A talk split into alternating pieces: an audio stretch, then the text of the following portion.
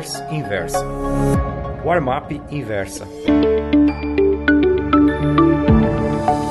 Oi, meus amigos. O título da Warmap Pro de hoje é A Saúde é um Jogo Roubado. Anteontem, a ANS, Agência Nacional de Saúde Suplementar, fixou um aumento máximo de 7,35% nos planos individuais. Esse percentual, se comparado com a inflação dos últimos 12 meses, 3,37%, segundo o IPCA do IBGE, é simplesmente um assalto. Em 2018, foi ainda pior. Meu reajuste foi de 10% contra o IPCA de 3,75%.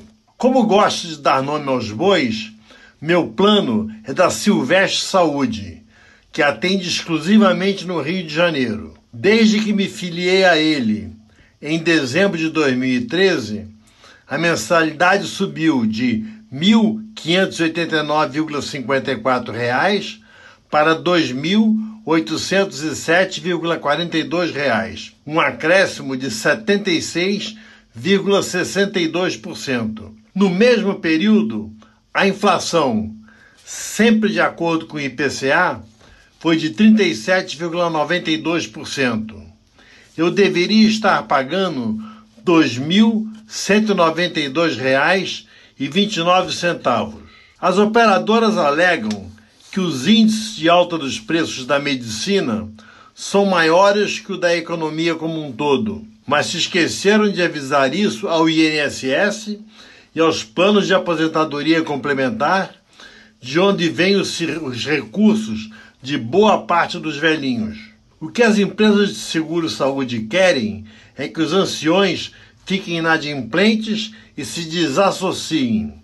A partir de determinada idade, tornam-se um mau negócio. Os reajustes de mensalidades poderiam ser minimizados através do uso de equipamentos médicos de penúltima geração ou por intermédio da cobrança de um valor por consulta. 50 reais, por exemplo. Muita gente vai aos consultórios e hospitais por qualquer razão, uma vez que o plano de saúde já está pago.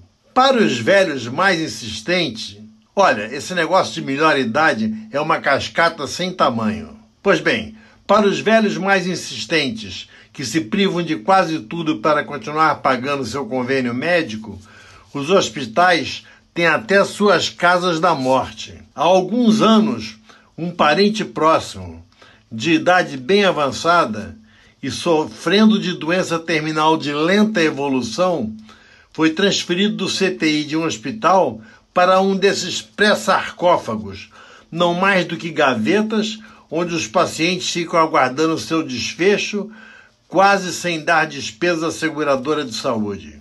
Por que estou escrevendo essas coisas?